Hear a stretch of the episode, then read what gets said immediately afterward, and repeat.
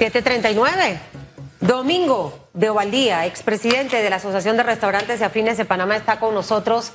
Y mm, cinco semanas de cierres, de protestas, eh, cinco semanas de inestabilidad en el país, sin lugar a dudas que han tenido un impacto y no positivo, señor Domingo. Eh, muchos restaurantes, eh, somos allegados a, a muchos empresarios que tienen pequeños restaurantes, medianos restaurantes y el balance que ellos hacen ha sido complicado, el poder sacar el dinero para pagar planilla, para cubrir los gastos, para cubrir los costos. Eh, y usted, al estar dentro de esta agrupación, nos puede hacer principalmente esa radiografía que necesitamos. O sea, el ver las cierres y demás, uno dice, ah, no, de esta nos levantamos, ahorita es la cuota de sacrificio que debemos pagar, pero ¿hasta dónde hemos llegado con esa cuota de sacrificio? Buenos días. Muy buenos días, gracias por la entrevista. Eh, sí, quisiera dividir esto en, en dos mundos. El mundo de la capital y el mundo del interior del país. La capital se mueve con un porcentaje de ventas perdidas entre 50 a 60%. Eh, en estos momentos hay eh, grupos de restaurantes que están viendo la posibilidad. Ya rebajamos de 8 a 4 horas, muchos, horas, de, horas laborales. Ahora estamos evaluando si tenemos que hacer suspensión de contratos. Quiero recordarle a todos que eh, la asociación a la cual yo represento, eh, 575 restaurantes, nosotros tenemos 15 mil empleos, damos 15 mil empleos directos multiplica eso por cinco y son más o menos los indirectos, porque nosotros le compramos a todo el, proveedor lo, que viene de merca, tú tienes electricista, tú das servicio eh, para las personas que te hacen la limpieza de, lo, de, todas las cocinas, etc. Entonces, todas esas personas están ahora mismo paradas.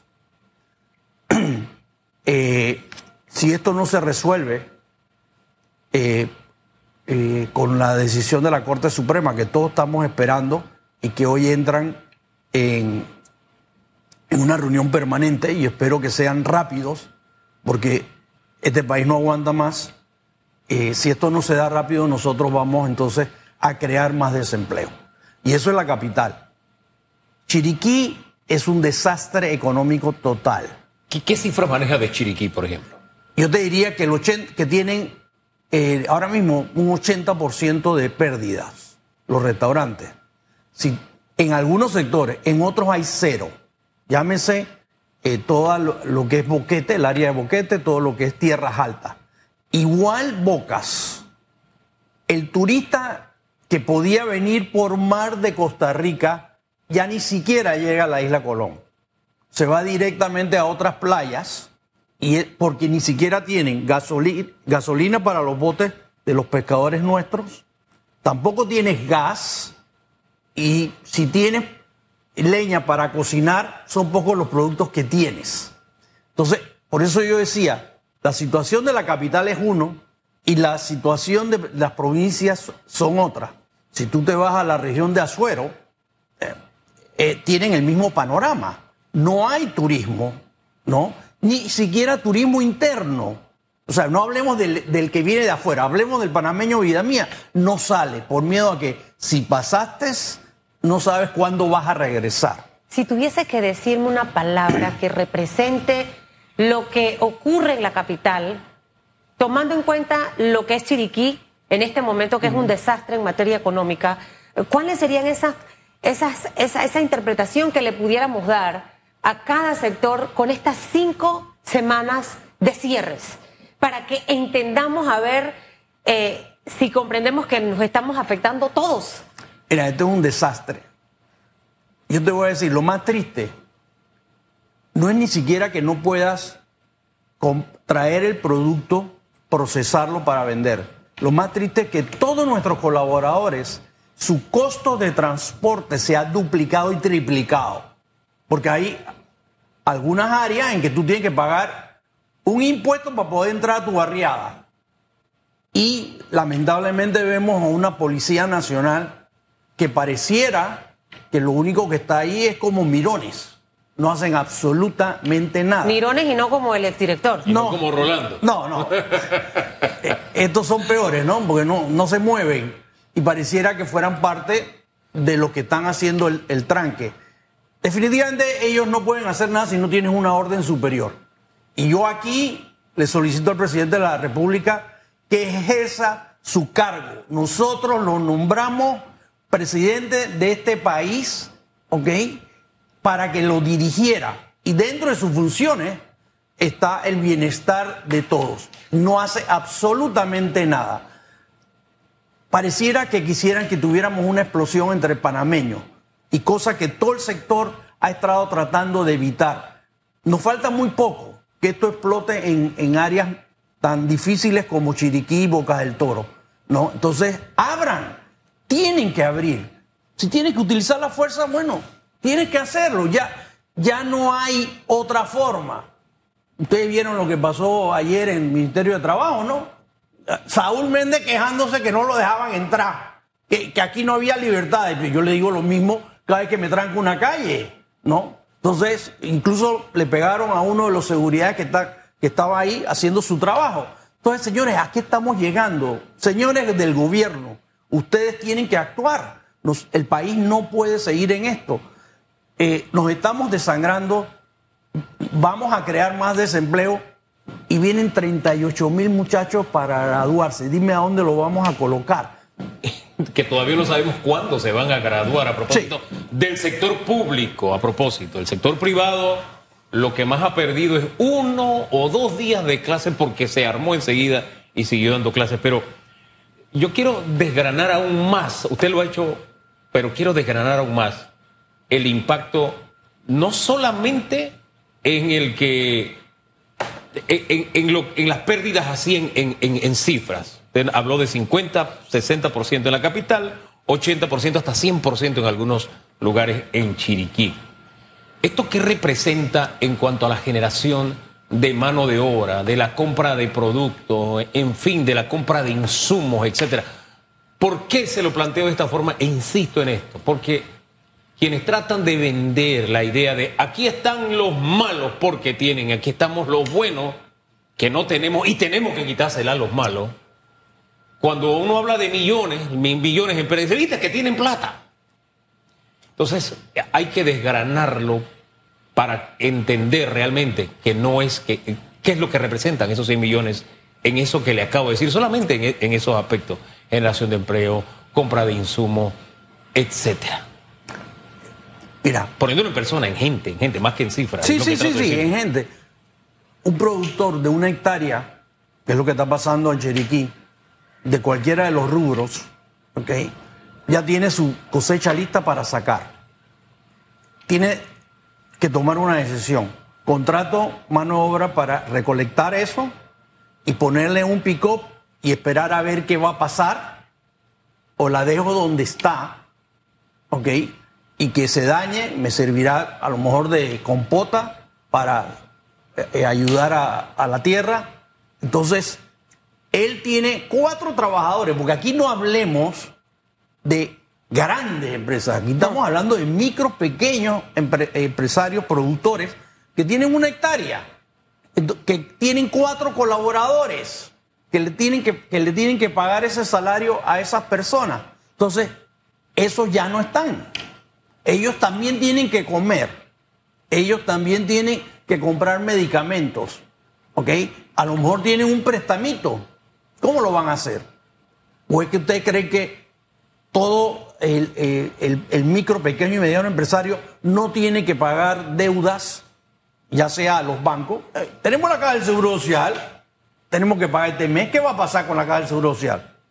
Habrán muchas empresas en este país que van a tener que aguantarse y esperar y negociar para poder pagar esto más adelante. Porque lo primero son tus colaboradores.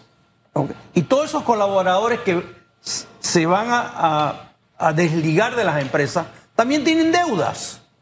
O sea, aquí estamos haciendo el mismo, perdón, aquí se está haciendo el mismo daño que lo que pasó en COVID.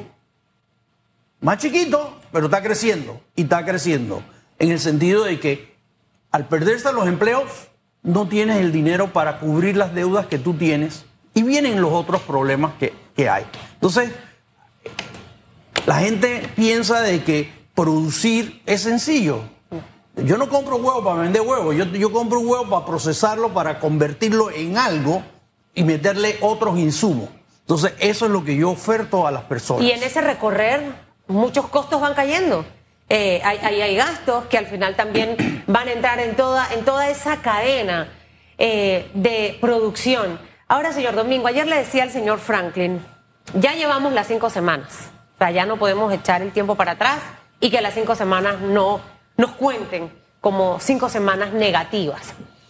¿Qué alternativas en este momento tenemos eh, eh, para tratar de encontrar una solución a este tema? El abrir las calles nuevamente. Eh, estamos a la espera de un fallo de la Corte Suprema de Justicia que no sabemos qué es lo que va a decir la Corte. Eh, los escenarios son complicados porque si dice que es constitucional, no quiero saber lo que pueda ocurrir porque no hay esa capacidad de entendimiento sobre este tema. Eh, si dice que es parcialmente inconstitucional, también allí tenemos otro escenario. Y si dice que es inconstitucional, inconstitucional, ahí también tenemos un escenario muchísimo más complicado. O sea, los tres escenarios son difíciles. Pero el país tiene que avanzar. La gente tiene que seguir trabajando. Entonces, ¿cuáles serían esas alternativas por parte del gobierno? Le decía Albert Franklin, ¿alguna medida eh, eh, aleatoria que pueda diseñar el gobierno eh, para ayudar a este sector que nuevamente se ve afectado, porque va a ser difícil recuperarse y, y sobre todo en la época de fin de año, que son los meses a los que muchos apostaban para que les fuera mejor y pudieran tener un mejor cierre y recuperar las pérdidas de un año que no ha sido tampoco tan fácil. Mira, el, gobierno tiene que darse cuenta de que la, las peleas que hay ahora mismo en la calle, los famosos cierres, las intransigencias, es de una izquierda que quiere llegar al gobierno de una manera violenta y no quiere esperar a mayo. Eso es lo primero. Y lo saben. Y lo saben. Eh, lo segundo es que ellos tienen que tomar decisiones como gobierno para poder abrir esto. La Corte Suprema tiene que hacer lo propio, ¿ok?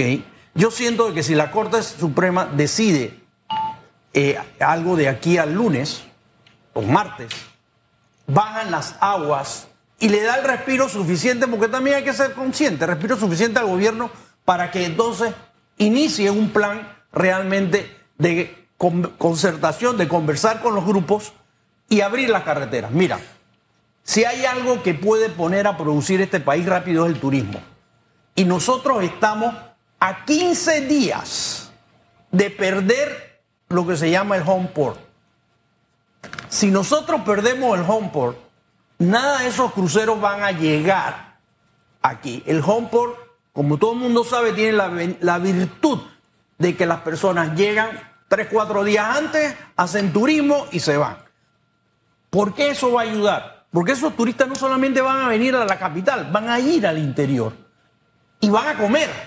O sea, la producción nacional se va, va otra vez a empezar a mover. ¿Ok? Vamos a tener empleomanía.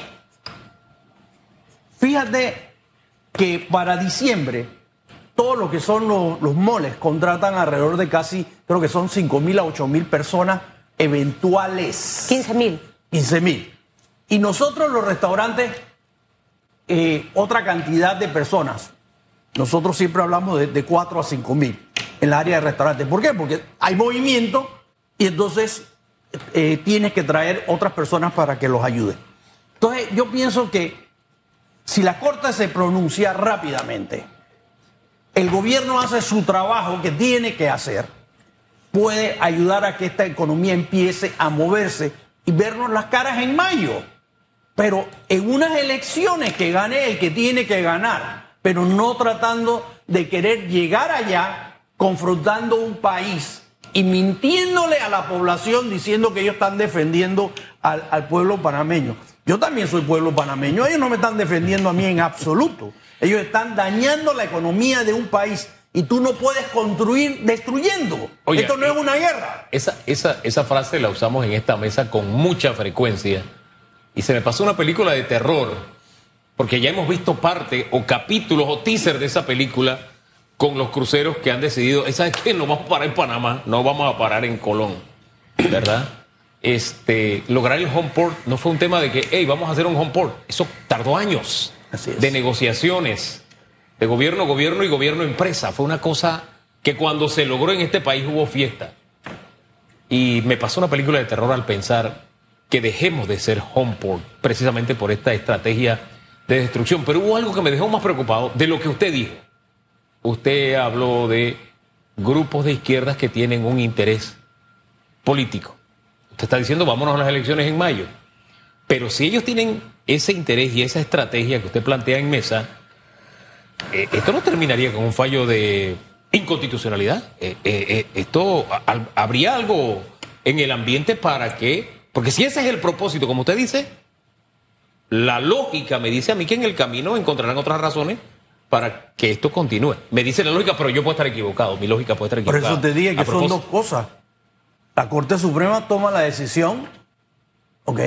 Y el gobierno toma su decisión. Y la decisión del gobierno es gobernar hasta mayo. Y entregarle hasta al que junio, no le junio. no le quito un mes. No le quito un mes. Así que ellos tienen que hacer lo propio. Tú no ves aquí a ningún alto funcionario de este país salir a decir nada, absolutamente nada. O sea, yo me siento como panameño que, yo no tengo gobierno. O van y me hablan del problema. Se perdieron tantas citas, se perdió, se perdió. eso lo estamos viviendo. Dime qué vas a hacer. no, no vemos esa, esa actuación. Eh, ¿Cómo debiera actuar? Eh, ¿Sabe? Porque me quedo eh, eh, escuchándolo detenidamente y quizás la población panameña, señor Domingo, se siente un poco frustrada, desprotegida, decepcionada. ¿Hacia dónde debiera ser ese actuar en este momento ya del gobierno con una quinta semana de cierres? en donde el último anuncio fue la semana pasada, donde el presidente dijo que iba a hacer uso de la ley para aquel que no cumpliese eh, y quizás esperábamos el reabrir las calles y otras medidas. ¿Cómo debe ser ese actuar? Entendiendo que se ha escuchado mucho, hasta donde no sabemos si es cierto, que la estrategia no es en este momento em, alterar el orden público, eh, esa paz social de la que ellos muchos se han eh, jactado desde el inicio de gobierno, que no quieren incurrir eh, en temas de represión, entendiendo que supuestamente esa es la estrategia, ¿cuál debiera ser el actual en este momento del gobierno? Viendo el panorama económico de nuestro país, no solo para el sector de los restaurantes, estamos hablando del sector eh, turismo, el sector logística, estamos hablando del sector agropecuario, el sector educativo, que ya venía golpeado totalmente mal. Eh, ¿cuál, ¿Cuál debe ser ese actuar? ¿Cómo? Vamos a ayudarlo. La constitución es sencilla. En, el primero y en el segundo te habla claramente de que ellos eh, están para proteger al pueblo panameño. Ellos tienen que actuar. Ellos tienen que actuar. Paz social. Aquí no hay paz social. Aquí todos los días es una confrontación, gracias a Dios todavía verbal, entre el tipo que no me deja pasar. Eh, y, la otra persona. Entonces, nos están orillando a, a ser violentos, cosa que el panameño no lo es. Ellos tienen que tomar decisiones, para eso están. Y están dejando que nosotros nos desangremos a nivel de toda la República con todos estos cierres que hay y con todas las pérdidas de clase. Por favor, Tuvimos dos años de COVID con una lamentable preparación por la situación eh, eh, del COVID. Nos cerraron el año pasado, creo que un mes. Ahora volvimos a lo mismo. Están hablando de pasar a los muchachos con dos con cinco. ¿Qué queremos en este país? Y lo que nosotros necesitamos es que preparar bien a la juventud para lo que viene, porque los trabajos que cada día se están dando son trabajos más tecnológicos. Entonces, tienen que actuar. O sea, no me, no me preguntes a mí porque yo no soy el gobernante. Si yo fuera el gobernante sería otra historia. ¿Cuál sería ¿Ok? esa historia? Yo ¿Qué hubiera haría abierto usted? ya. Ya, yo hubiera abierto a la semana. Si no hay diálogo, si tú irrespetas a- al, al gobierno y no hay otra salida, tú tienes la salida, porque te lo da la constitución.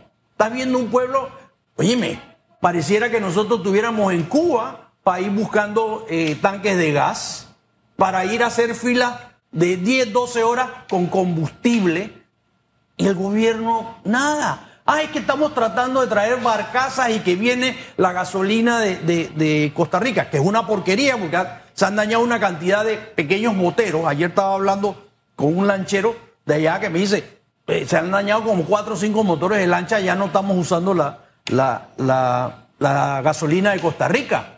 Entonces, eh, eh, eh, ¿Hay- tú, no- tú tienes, tú tienes como gobierno que negociar y poder ceder.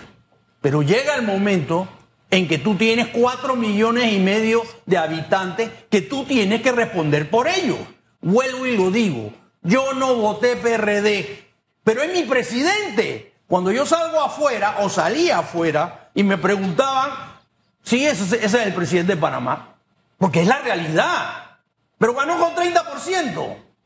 Eh, Pero el presidente actúa. ¿Qué están esperando? Que el país vuelva, que siga, eh, eh, ¿cómo se llama? Todo el tejido social destruyéndose, la economía en el suelo. Eh, mira, nosotros pasamos en este país, para los que son más jóvenes, nosotros tuvimos un cierre bancario de cuatro meses y el país se levantó así. Nosotros tuvimos la cruzada civilista, que peleamos y peleamos, vino la invasión y dos meses después venía un turista aquí y decía qué fue lo que pasó, que no veo nada. ¿Ok? Vino el COVID, nos dejaron encerrados. La creatividad del panameño fue fabulosa, hizo de todo y salimos adelante. Por favor, lo hemos demostrado. Déjennos trabajar, es todo lo que les digo. Ahora, sabiendo que de fondo hay un propósito político, eso es evidente, ¿no? Eh, ¿Hay alguien que pueda tener el cálculo de que gana con esto que está pasando? Porque de pronto a veces me pongo a pensar, bueno, tal vez el gobierno no hace nada pensando que políticamente ellos pueden cosechar. O de pronto los, ah, la mayoría de los eh, candidatos a la presidencia están calladitos porque que yo no me meto en eso porque yo salgo ganando. Y cuando digo candidato a la presidencia, solamente para poner algunos líderes, porque ni candidatos a nada. Y los que la mayoría de lo que veo es incendiando más, incendiando más. Muy pocos por la solución. ¿Hay alguien que gane incendiando al país o con este tipo de mensajes o con este tipo de acciones? Políticamente, ¿hay alguien que gane? Ese capítulo de Maquiavelo, yo quizás me lo salté. No te puedo dar respuesta. Pero tú sabes también lo que hay falta aquí, Hugo. Aquí hay siete candidatos a, a presidente, ¿verdad? Sí. Ni siquiera ellos han tenido la visión que quieren ser presidentes de este país, de reunirse los siete, analizar el problema y salir como candidatos, los siete, a hablarle al país, tratar de dar líneas como panameños, no como partidos políticos. Ni siquiera ellos han tenido la visión. Oye, Y me son gusta, candidatos. Y me gusta que lo incluya porque fíjese que hace como tres días hablábamos de ese tema aquí. Yo oigo a candidatos presidenciales, bueno, hay una o dos excepciones que dicen en mi gobierno haré tal cosa o voy a correr, pero son unos dos y prefiero no decir nombre para que no digan, ¡ah! porque en este país, últimamente cuando tú abres la boca para decir algo en positivo, está vendido, está comprado, es antipatriota, eh, y de verdad, en vez de entrar en el argumento, entran en la descalificación. Hay uno o dos, la mayoría es la queja que este gobierno no sirve, que este gobierno no hace. Pero ninguno propone, hombre, ni siquiera de que, ah, bueno, es que no le voy a soplar a este gobierno para que le vaya mal. Va- Vamos a suponer que piensan eso. Pero ni siquiera diciendo lo que van a hacer. Entonces, ¿qué marca la diferencia, me digo yo, si lo único que tú haces es lo mismo que hace el resto del ciudadano, que es quejarse porque es víctima? Tú no eres víctima, tú eres un líder. Tú puedes decirle al país qué vas a hacer cuando seas presidente, no solamente con este problema, sino con un montón de problemas que vas a heredar por la inacción de este gobierno. Esa calidad de liderazgo, yo no me la explico, yo no sé usted. ellos a poder, eh, ellos con toda su inteligencia, con todos sus asesores, pudieran darle quizás un mensaje al país y al gobierno de avenidas para poder lograr eh, la paz y el sosiego a este país. Pero pareciera que no estuvieran pensando en Panamá. Están pensando en junio, en mayo, las elecciones, cuando fueran ya, ya ni me interesan. Entonces, lo que tú dices es cierto. Este es un momento de hacer un alto y, mirarse como panameño. Está pasando esto, este es el problema. Nosotros, nuestro aporte a- al, al país es este. No importa quién está ahora mismo gobernando, si es una tabla de salvación, eh, es lo que necesita el gobierno. El, el gobierno lo que necesita ahora mismo es un salvavidas y alguien se lo tiene que tirar. El país necesita salvavidas, disculpe, más que el gobierno. Es el país. Porque nada más el ejercicio, señores candidatos, no solamente presidentes, sino diputados, representantes, alcaldía, diputados. ¿Qué país tendrán ustedes que administrar si ustedes permiten que esto siga por el camino que va y si no colaboramos? Es momento de aportar. Por eso siempre que viene alguien le decimos, "Ey, ¿qué podemos hacer? Ayudemos, porque de eso se trata. Esta es la casa de todos y no la podemos destruir. Destruyendo no se construye. Don Domingo, gracias por acompañarnos esta mañana. Me ha encantado su entrevista. Habló alto y claro, las cosas muy puntuales que tienen que hacerse ya en este momento, así que a esperar y a confiar de que vienen mejores días para Panamá. Así es. Y a seguir para adelante, a todos los que están en este momento en una situación tensa que no saben qué hacer, hay que soltar, estar relajado porque estresado no se toman las mejores decisiones. Hay que estar tranquilo para poder fluir. Nos vamos a la pausa, señor Domingo, que le vaya bien. Gracias. Algún Fluye este día fin de semana. lo, lo invito a comer mis hojaldras para que usted vea. Me A lo gustaría. mejor en su restaurante va a poner receta de by Susan. Oiga, puede ser. Yo las he probado. Y con todo el No, respeto con, que se todo, merece. con todo lo que me dijo, Son- es la plena seguridad. Aquí entre usted y yo son mejores que la Esa suya. hojaldra va a ser ¿De verdad gourmet y tiene que pagar por comer. Ella, ella empezó, Sí, sí, sí, sí, sí. Ella, ella empezó a hablar de, de cuatro ingredientes que yo uso, Y le- pero después le fue metiendo otro que wow. y tiene unos secretos que no le contó. En fin.